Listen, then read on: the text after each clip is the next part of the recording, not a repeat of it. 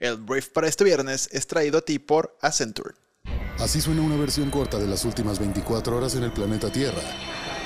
La conversación del mundo, aquí, en el brief, con arroba el Che Arturo.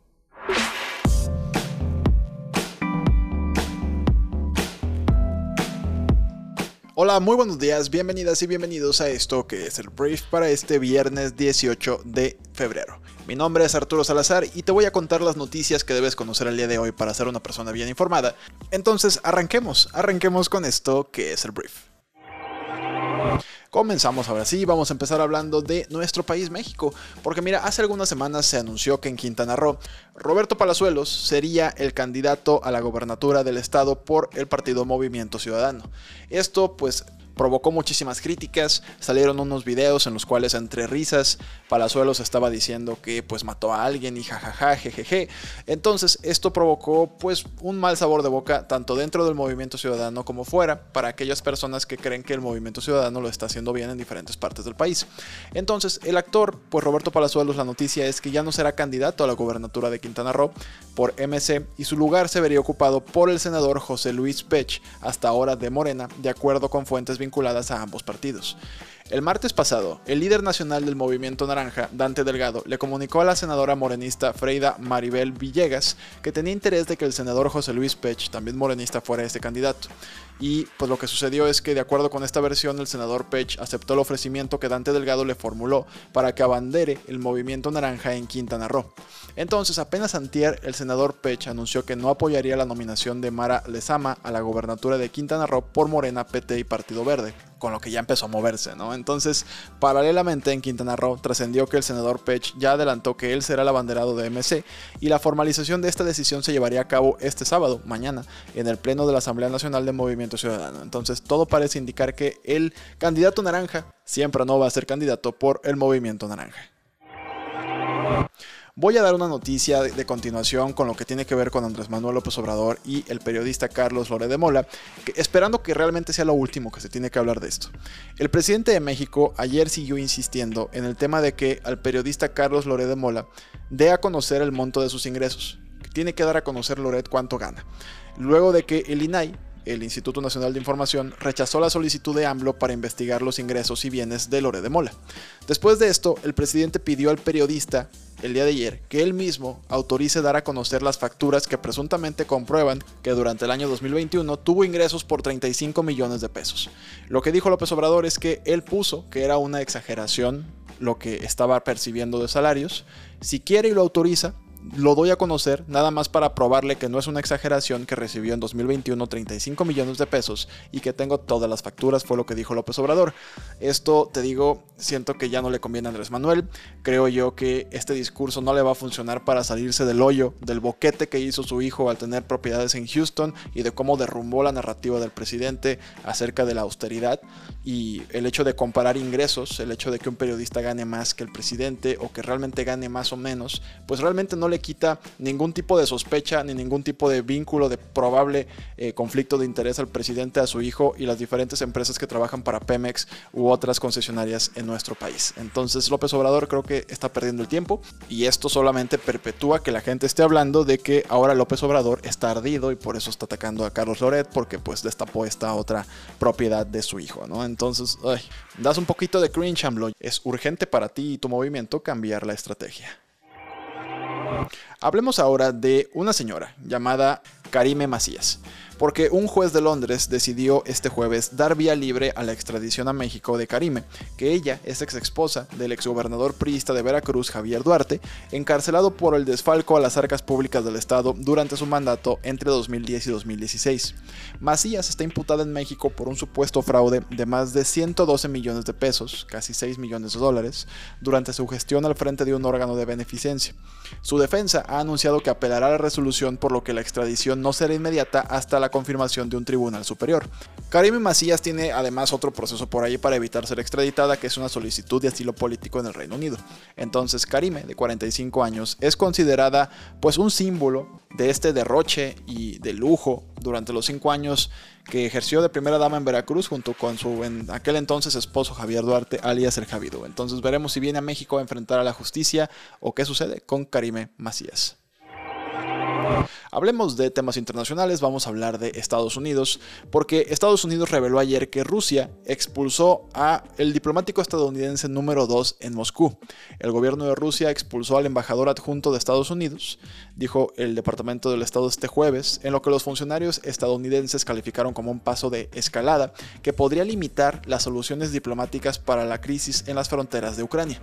El principal enviado estadounidense a Rusia, el embajador John Jay Sullivan permanece en Moscú y el jueves recibió la respuesta por escrito del gobierno a las propuestas de la administración Biden para aliviar las tensiones y mejorar la seguridad en Europa.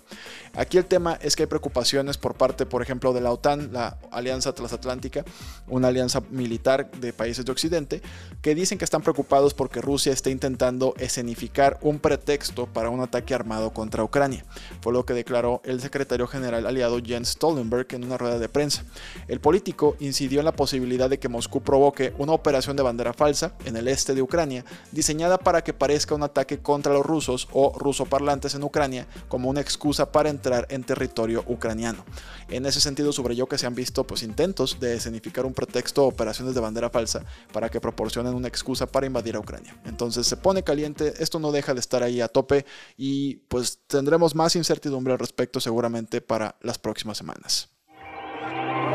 Hablemos de el expresidente más naranja del mundo, el señor Donald Trump, Donaldo, como le decimos aquí en Briefy.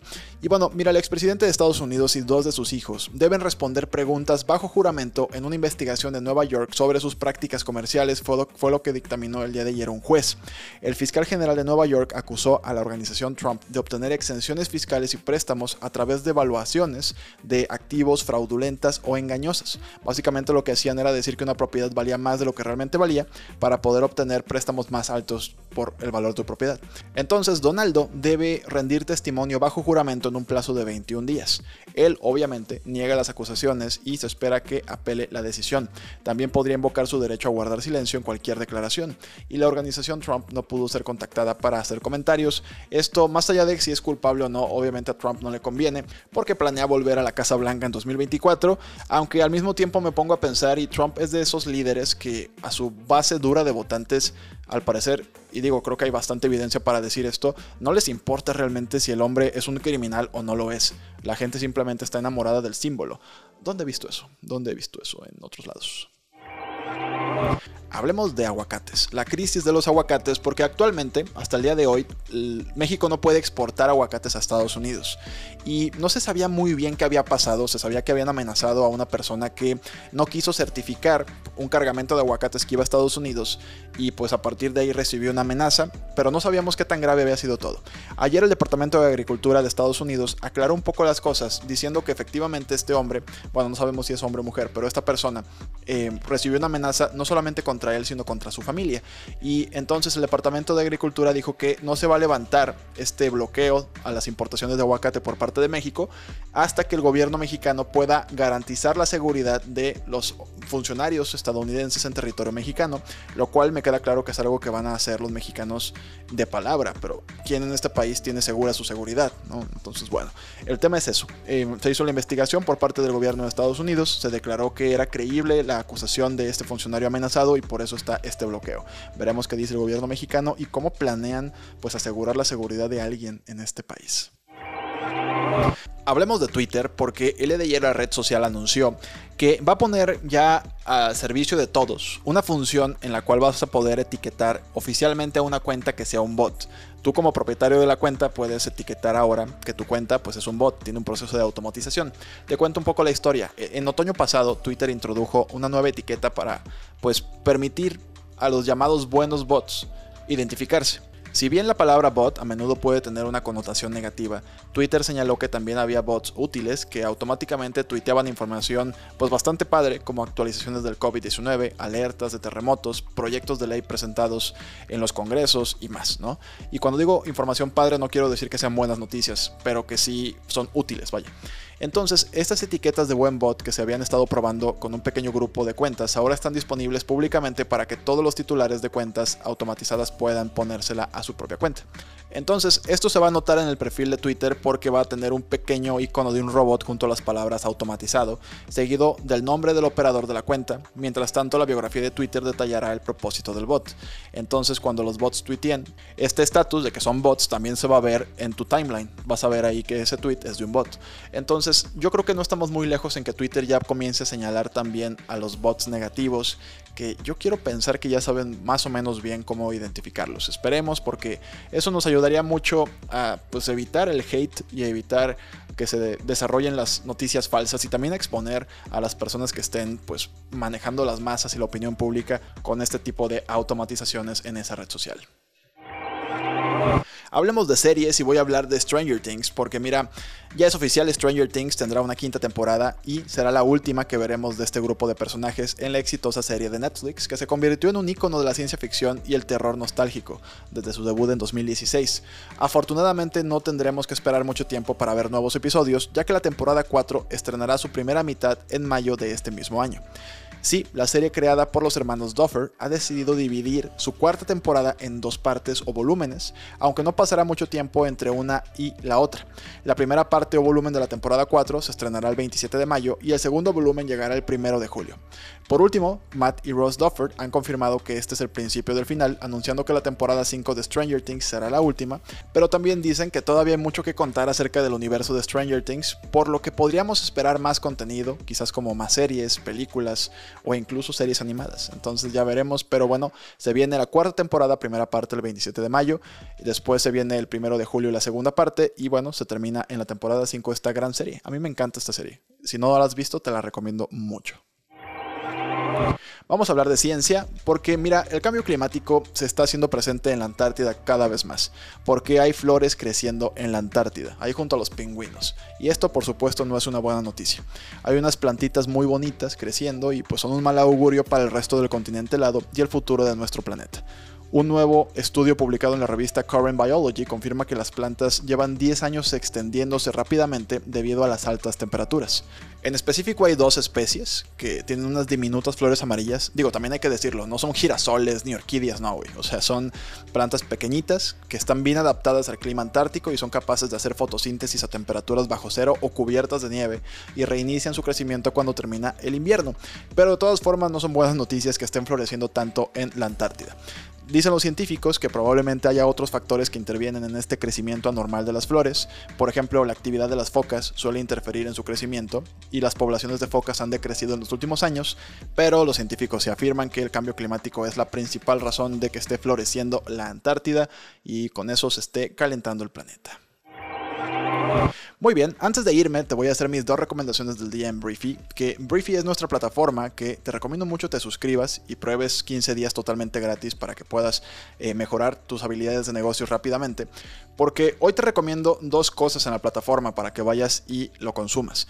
Primero te recomiendo el resumen de un libro que publicamos el día de hoy que se llama Connect, y este libro está buenísimo y la sinopsis es la siguiente. Connect sienta las bases para relaciones excepcionales. Basándose en las investigaciones de sociales y la experiencia personal de los autores, comparte comportamientos básicos y consejos prácticos para cultivar conexiones significativas, lo que conduce a la realización personal y al éxito profesional. Entonces, básicamente aquí vas a aprender a construir relaciones excepcionales. Esa es mi primera recomendación del día. Y la segunda es un artículo buenísimo que se llama Cómo tener éxito en una negociación. Puedes leer o escuchar este artículo escrito por el señor Joshua Weiss, que él es un miembro senior del proyecto de negociación de Harvard y también, bueno, tiene un doctorado, es un fregón. Te recomiendo mucho este artículo. Entonces, solamente descarga nuestra aplicación móvil en tu celular y ahí puedes comenzar tu periodo de prueba totalmente gratis. Entonces, gracias por estar aquí. Antes de irme, te quiero hacer un anuncio. Si eres una persona que estudia tus estudios universitarios, te comparto que estamos abriendo unas vacantes para que te integres al equipo de Briefy y puedas desarrollar habilidades junto con nosotros dentro de nuestro equipo. De preferencia, estamos buscando a estudiantes que vivan en la ciudad de Monterrey, pero nos puedes mandar tu currículum a hola.briefy.com y te vamos a mandar después un formulario que por favor vas a tener que llenar para conocer un poco más de ti. Pero bueno, ese era mi último anuncio de la mañana. Este, te agradezco mucho que hayas escuchado este pod. Muchas gracias por compartirlo con tus amigos o familiares y pues que descanses, que tengas un buen fin de semana y nos escuchamos el día lunes en la siguiente edición de esto que es el brief. Yo soy Arturo. Adiós.